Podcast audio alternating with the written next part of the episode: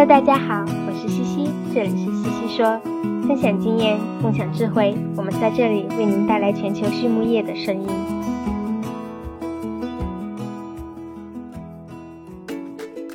感谢西西说的合作伙伴们：美国达农威公司，值得信赖的营养与健康专家；海纳川生物，微生态制剂领跑者，利用生物科技创造崭新价值；优宝生物，三和药业。让健康养殖更简单。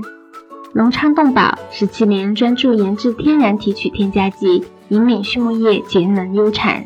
拉曼动物营养，全球顶尖的酵母和细菌微生态产品生产供应商。大地汉克三十年专注为动物提供美味与健康。脸南动宝让食品和伴侣动物不断丰富我们的生活。禾本生物专业酶制剂全球供应商，深耕生物发酵二十年。韩德全帮忙凝聚未来，凝聚更多力量，释放更多能量。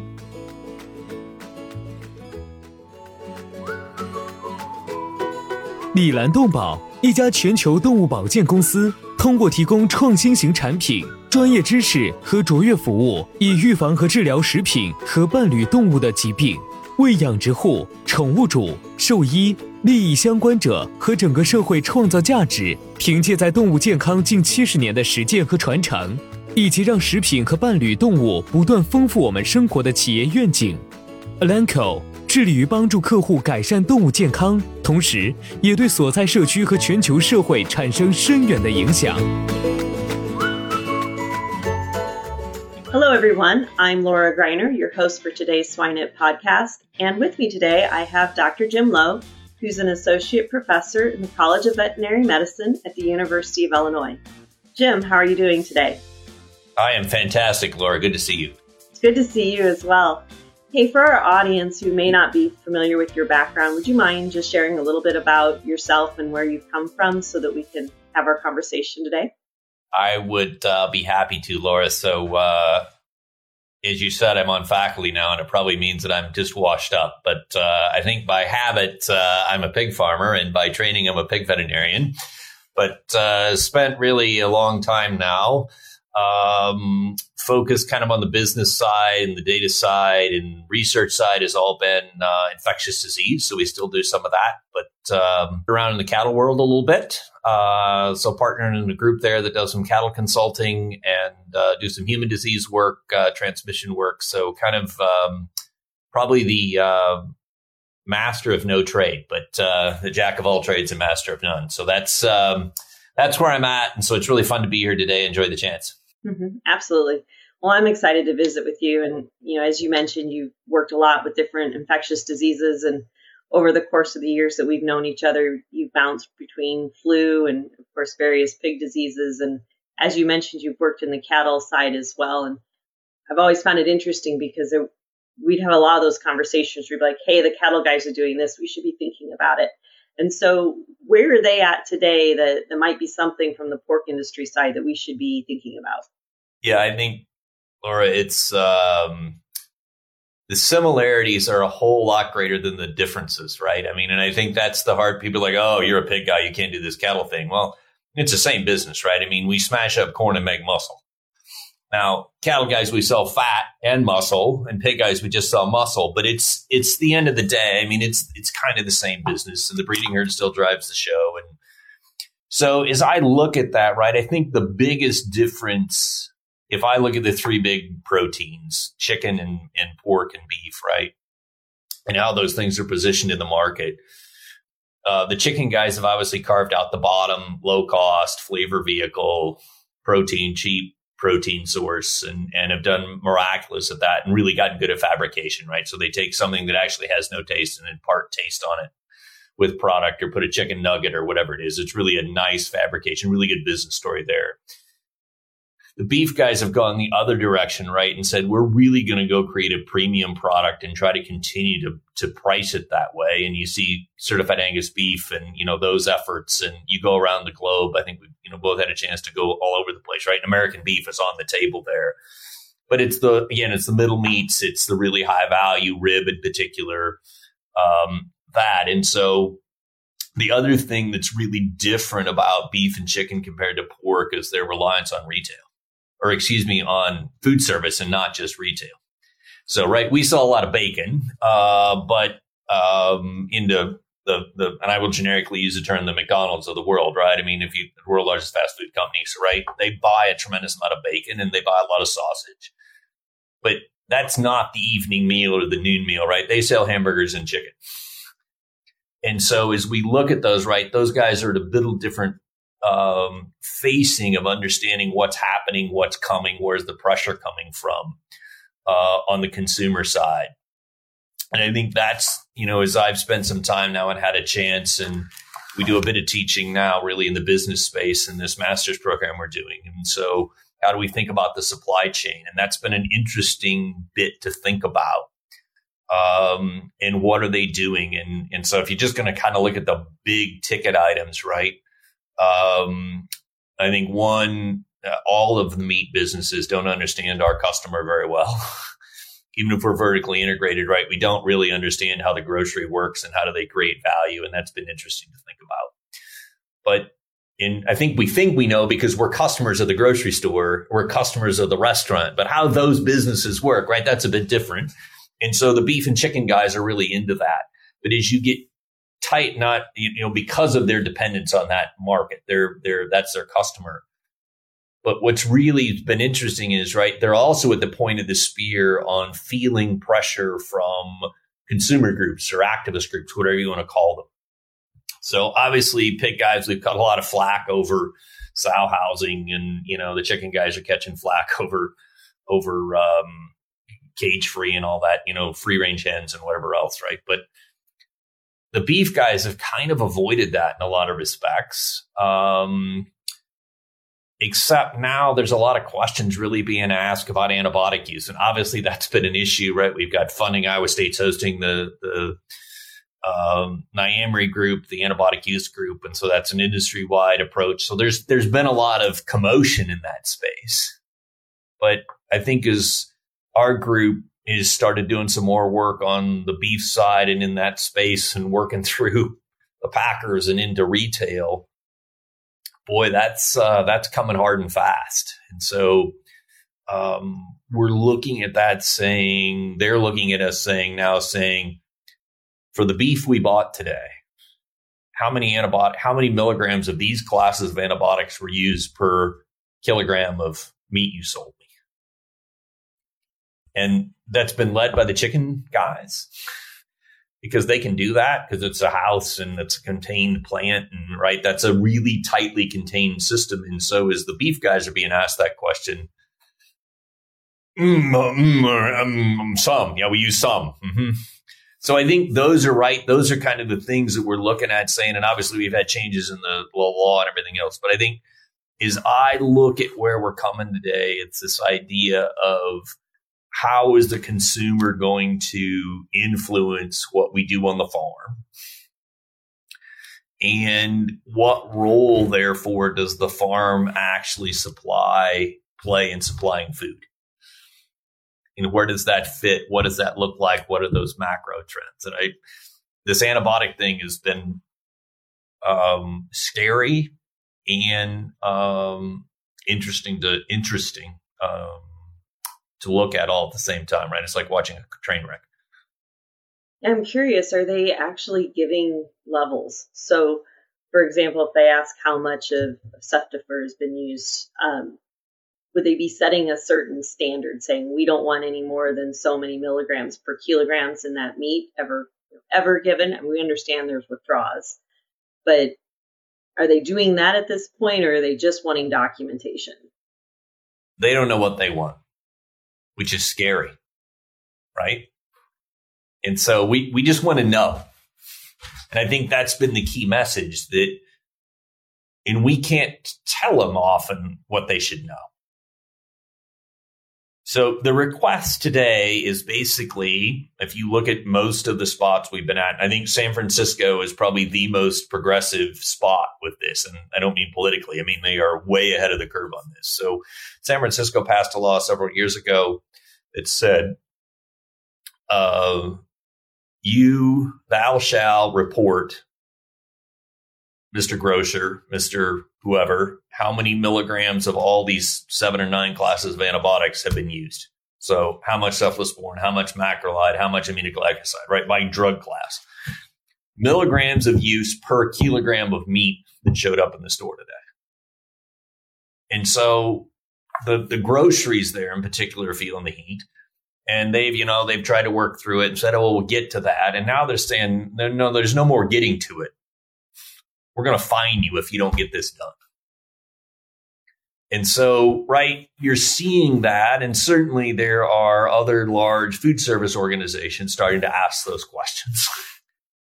and retail organizations starting to ask those questions. And there's been a lot of quotes. Should it be the number of doses? Should it be this? Should it be that? And obviously, when you start measuring milligrams per kilogram, that's a challenge because, right, if I give um, Draxxin, azithromycin, that's an extended duration antibiotic. So I give the dose once. And if I'm giving uh, maybe a better example is ceftiofur. There's two, basically three forms of ceftiofur, right? So I can give Excede, which is an extended duration. So I give it once and it hangs out for a long time, or I have to give three doses. And so none of those questions are really being asked around uh, what are we doing with antimicrobial resistance? They're really saying more use is bad. And I think that's the generally assumed approach. I don't know if we know that. Like, I'm not sure the science is that clear. but the assumption they're working off is more is bad. So they're just saying, listen, we just want to know what the baseline values are. You tell us what you've done. And thank goodness nobody's saying today in that steak or in that pork chop. They're merely saying at a macro level, what's your supply chain using? And and so that's a challenge, right? We get the same conversation is going to happen around carbon use. But I, I think those and they're fascinating questions to me, but it says as producers, our customer's customer is going to be forced to do some things. Now, does it have value? Probably doesn't have intrinsic value that you're going to pay me more for my pig or you're going to pay me more for my steer but it certainly looks like it's going to be a real market access piece. And so the first that adopted it's a little bit like crated sow housing, right? The first we were getting a premium on the first guys that put in crated sow housing. It's Proposition 12. It's all those conversations. The first adopters are going to make some money, but that's pretty short lived. And then it's going to be, hey, here this comes. And so the challenges, which means opportunities for us, are really around what are we going to do with data? Who's going to win the data battle? in the pig world, how are we going to capture that? Feedlot world, it's pretty easy. We take all those sick cattle to a treatment area and we treat them. And because they're in different lots and different pens, and those pens have different owners often, or that's how the system was built, we bill the drug back to the individual lot as it's given. So our treatment records in the cattle world are fantastic. So we've got that granularity in the feedlot world. Now we don't have anything before they show up in the feedlot. I mean, we have no earthly idea what happened. So there's a big gap there, right? Because of the way the industry works. We've traded those cattle multiple times. You certainly are seeing people getting thinking about that. And we can talk about really where Walmart's at and trying to move that forward. But there's the data bit that works on the cattle side. As I look at it on the pig side, boy, we're a lot of that's on paper. And we may not actually be recording how many milliliters went to that pig. And we've got, uh, we put some bottles in the barn, but did we get an inventory back? And yes, we know how many bottles the system bought. And it appears today that that may be adequate. Like, ah, we just wanted how much you bought. But, you know, it's the, uh, it's the mission creep thing. Once they know that, they're going to actually force us to verify that. So I think you know, as a as veterinarians are thinking about it, or really producers are sitting there thinking about it, saying, okay, what am I going to have to do to my data systems that create that transparency? And that's a cost, and there's no flat out we're going to pay for that. So then the question becomes, how do I use that change that's going to be forced down my throat? We can talk about it all the polite. Somebody's going to do this. I don't know. Thou shall like it at some point, right? And so um, just don't choke. Just swallow, swallow gracefully. Um, and so then the bit comes on the backside. How do I turn that into something that's got real value with us? And so how do I use that treatment data better? How do I create different different metrics out of that internally to really improve my efficiency in my system because that's we're going to get the cost borne on us one way I think that's a novel way to look at it is is rather than just say, well, it's something I have to do. Obviously, every time we do these things, those those records provide us information. And again, while it might be some back information, um, you know, I talked to somebody this last week. We were talking about real time monitoring, and so if, some of the software starts to pick up and that gets entered real time and, and the feedback comes back um, as well as keeping track of inventory, right? Then we start to see that progress and really allowing producers to take that technology and that information and move it forward and become a useful piece rather than just a I'm checking a box must do type of, of approach. Um, I think what still concerns me too, though, is okay. So we're going into California and we're we're taking these records of okay, well here's here's how much milligram per kilogram of antibiotic came through product, they're going to take that number and they're going to tell the consumer, right? And you, you started down that path. The consumer doesn't know what that means. They have no clue that this product might require more milligrams from a, from an active level versus this one to even get a response. And so how do we maybe start thinking about how to tell that story, right? Because I think that we're going to have to be ready for that piece. That's that's the next step. I'm stumbling here because I don't a know how to tell the story. B I'm not convinced the consumer does care. And I don't, I, please, I don't understand the grocery business, but the grocery business is about selling product. They're selling SKUs. It just happens to be something you can eat right? It's no different in any respect than the clothing business. And you're like, oh, the clothing business isn't a perishable. Mm-mm, no, it is because you got a season and you got to get rid of it. And so, yes, it's a little less perishable than a chunk of meat, but it's probably not any less perishable than potato chips that got all these preservatives on it that are good for two and a half years or whatever, right? I mean, some of the box goods today, you look at the date and you're like, whew, still good. and so but that is right. It's an ex, it's a they're selling um they're selling a SKU. They're selling a product, and a consumer is buying a product, and it just happens to be consumable, right? And so I think there's a there's that discussion around um, how does that work, and so does the consumer really care? Does the consumer want to know that much? And I think there's some indications that might not be true right? We put all these food labeling things on packages, and yes, there's a segment of the consumer that really wants to know what's on the food label, but the vast majority of consumers like are like, I don't know, I want to eat this today. I'm going to eat it. I don't want to know, right? And so, will that change over time? It could, and certainly each generation has a different buy, set of buying preferences. But I think, like with most things, food, it becomes commoditized you know, right? Again, even you just think about like we ate those um, mashed potatoes in a bag that you can heat up with hot water, and in three minutes you got or two minutes you got a bag of potatoes, right? A because they're pretty good, but B they're super handy, right? If we've been traveling or it's just the two of us, hey, that's easy to dump out. We can have potatoes ready to go.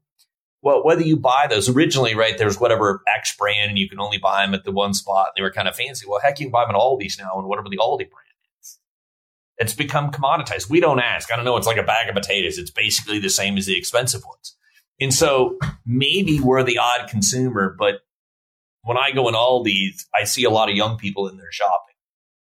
And so I think that there's still that. So I think we have to be careful of saying, do we really need what is our customer's business? What's our customer's customer's business? Right now, for integrated, it's our customer's business, but what do they value? And I think this whole uh, antibiotic journey. We're going to get there with carbon footprint. We're going to get there with blah blah. Just it's going to get tacked on. How do we go really learn our customers' business better? To understand how they create value and therefore solve the value proposition for them. I I don't know, but it would not shock me if we walked into a retailer and said, How do we educate the consumer as antibiotic use? And they looked at us and said, why would you do that? We don't care. So they're not going to care. What, you know, right? I mean, and uh, is there a segment of customers that are going to care? Absolutely. There's always a segment of customers going to care. But I, I, I don't know. So don't, I'm not trying to say we shouldn't do that. I'm saying I think we need to go ask a lot of questions. Well, I think it's very fair, especially right now when we think about the way food prices have gone up, fuel prices, everything is creeping up. Most consumer today, they they just want something that they can afford. And and yes, they want to ensure that there's safe product for their family, but their version of safe is certainly different than other populations. So I I agree, Jim. I think that still our majority of our customers' customers are going to be those that are looking for economical products that they can feed their family. Um, but it, it's still something that sits on your mind, right? And so you mentioned even CO2, and I'm I'm going to venture down that path just a little bit on you. Where do you see that one currently in the cattle industry, and how do you see that creeping into the pig industry? I, I think, and I, you, I don't know if you saw the SEC proposed this rule, several of the Securities and Exchange Commission, right? That trade publicly traded companies and their suppliers are going to have to report carbon emission in their supply chain. So if that rule comes to be, and obviously it's a long ways from coming to be, that kind of thing is really going to throw a loop in the in the process.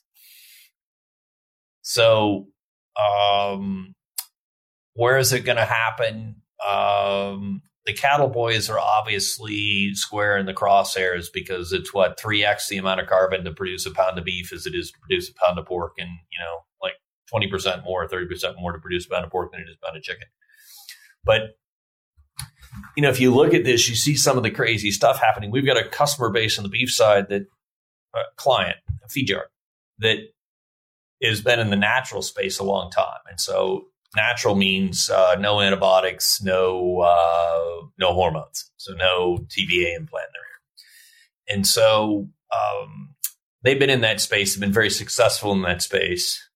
Their performance is significantly worse i.e., using significantly more carbon because their feed efficiencies are worse. They're so if you look at it on a dry matter basis, we'd say on a seven weight steer showing up, you ought to be in this, you know, seven range or six six six range on feed conversion on a dry matter basis, right? In a pig, we're saying two and a half. So you're at a two and a half to one already disadvantage, right? Feeding him corn and soybean or feeding him corn and a little bit of roughage. There's the grass fed movement today, and so these guys are putting in grass space, right? Oh, well, there's opportunity to make money feeding grass fed cattle. And so that means they're going to put cattle in the feedlot and they're going to feed them 95% roughage, just enough grain to add protein. They're expecting feed conversions on the cattle like 16 to 1 on a dry matter basis.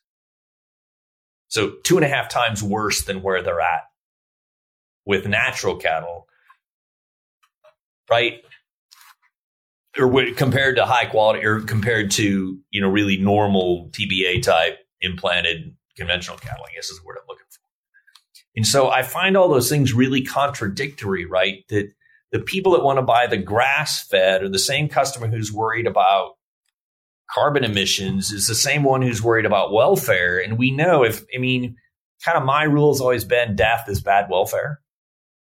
That's kind of like, I mean, I don't mean to make it complicated, but like, okay, we can have all these ob- these subjective things, but like, if you dead, if they're dead, like it must be bad. Like, I don't want that for me, for them, for whoever, right? There's probably suffering that occurred before they died. And so, if you look at that, you know, those natural cattle, you know, their mortality is not quite double what the conventional cattle are again, we can't treat them. If we treat them, you lose the value. You've got all this money tied up, right? So it's a human decision. They don't get treated. But again, we've got very practically, we've got, I think, objectively worse welfare. We've got certainly more carbon emission. We're using a lot more land to produce that same amount of muscle. And so I think those are the conundrums we get into. We're not there on the pig side. I think we as a pig industry are a bit lost on what we're going to be when we grow up. Are we going to be the chicken boys and make flavorless, uh, a flavor vehicle because it has no flavor and we're going to impart it and do a heavy fabrication, which is where we made money. Our fabrication is called bacon, right? But we're not making money on the pork chop anymore. We're making it, we're making the bacon and life is good, right? Or are we going to go down the beef route and say, no, no, no, we're going to really produce a super high quality product and we're going to live off the rib? And I'm going to sell a $22 a pound or $36 a pound premium ribeye and make that happen. And so I think, right, and there's probably niches for all of that. But certainly if you're going to go down the, the flavor vehicle model, heavy fabrication, there's probably less uh, requirement to do some of these things compared to if I'm going to be in the premium space and get paid for that stuff. And so I, those are the, this is, I keep saying, right? Well, it's got to slow down. This thing's got to quit changing. But you know, I started with pigs and A huts, like as a practitioner. So it's a little different than 12,000 sow farm, right? You're like, oh, it's a little different than A shed out here. But, um, but I think this thing's just going to continue to change. And that's the exciting spot to be. But I think as leaders in the industry, those that figure out this customer's customer solution, really the retailer, food service. What are their problems and how do we add value to them? Those are the ones that are going to win. And the beef guys are trudging down that path, kicking and screaming, but having to figure that out pretty quickly. That's actually very interesting, Jim. And as I kind of see our time is wrapping up a little bit here, so maybe give our audience just a couple of key takeaways from today that you'd like for them to keep in their mind or even think about how they're going to move forward in, in their own space. Yeah, I think we think about that we're making food when we grow animals. And our customer is a live animal producer. The packer thinks they're making food. And their customer, the retailer, thinks they're making a product, making a SKU. And so there's this transformation process, right, that we have to think about in what's going on. And um, this stuff is not going away. Uh, more reporting, more traceability, more visibility in the system. And he who figures it out and can figure out how to make their own business better, business better with it and not just at a cost of their system is going to win. And there is tremendous opportunity, but the industry 10 years from now isn't going to look anything like it looks today. And I, I, I think we're going to go through another one of these big shakes and it's going to look different again. Very good. That's good advice.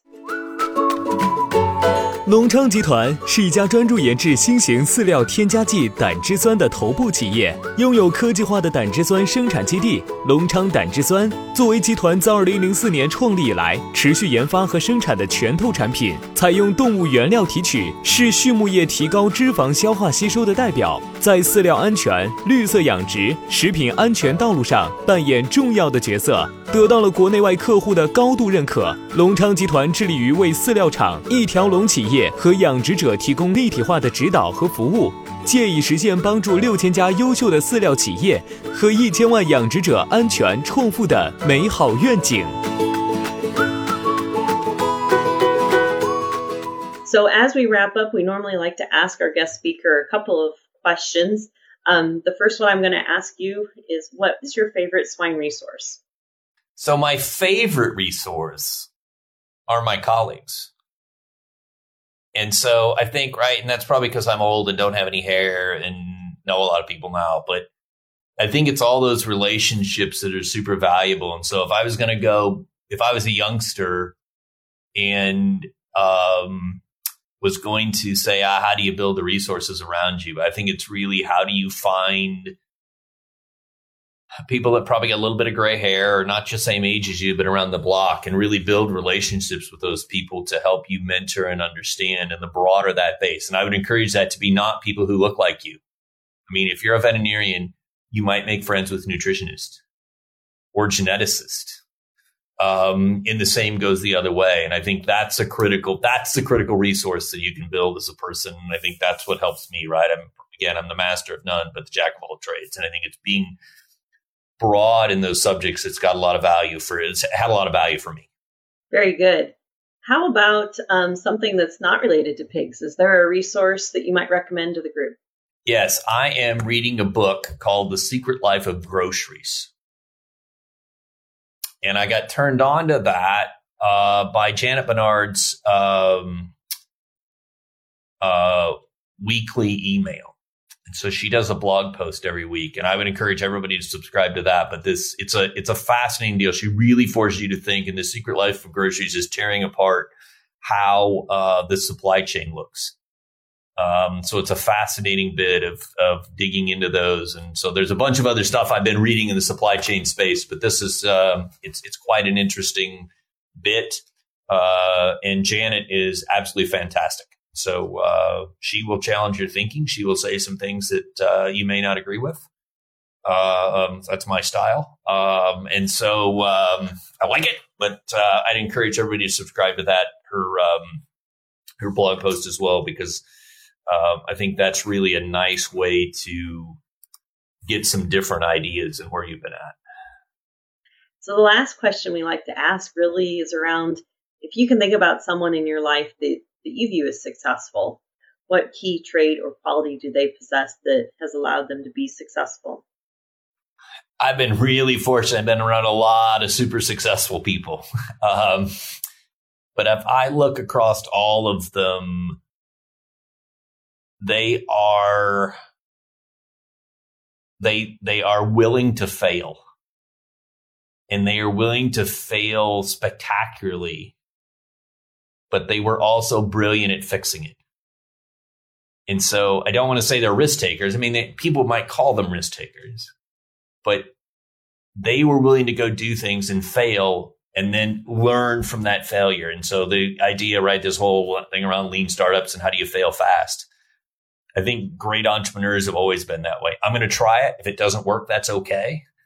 Um, and so not having the brilliant plan, just knowing which direction we're going to go and try it and have at it. And if it works, great. If it doesn't, we'll fix it. And I think every successful person I've been around, that's been their approach. And um, again, I've been lucky. That's uh, to have people encourage me and push me and do those things. But that's that's what I what I've experienced. I think that's an interesting trait. I can think of a handful of people that in my life I would say the same thing and that is a trait they possess. So that's actually very, very good insight. That's one I haven't heard recently. So, Jim, we do want to thank you for your time. I know uh, you're a very busy person. Uh, for our audience, just to recap, this is Dr. Jim Lowe, who's an associate professor at the University of Illinois in the College of Veterinary Medicine. Jim, thank you so much for your time today. Thanks for the opportunity, Laura.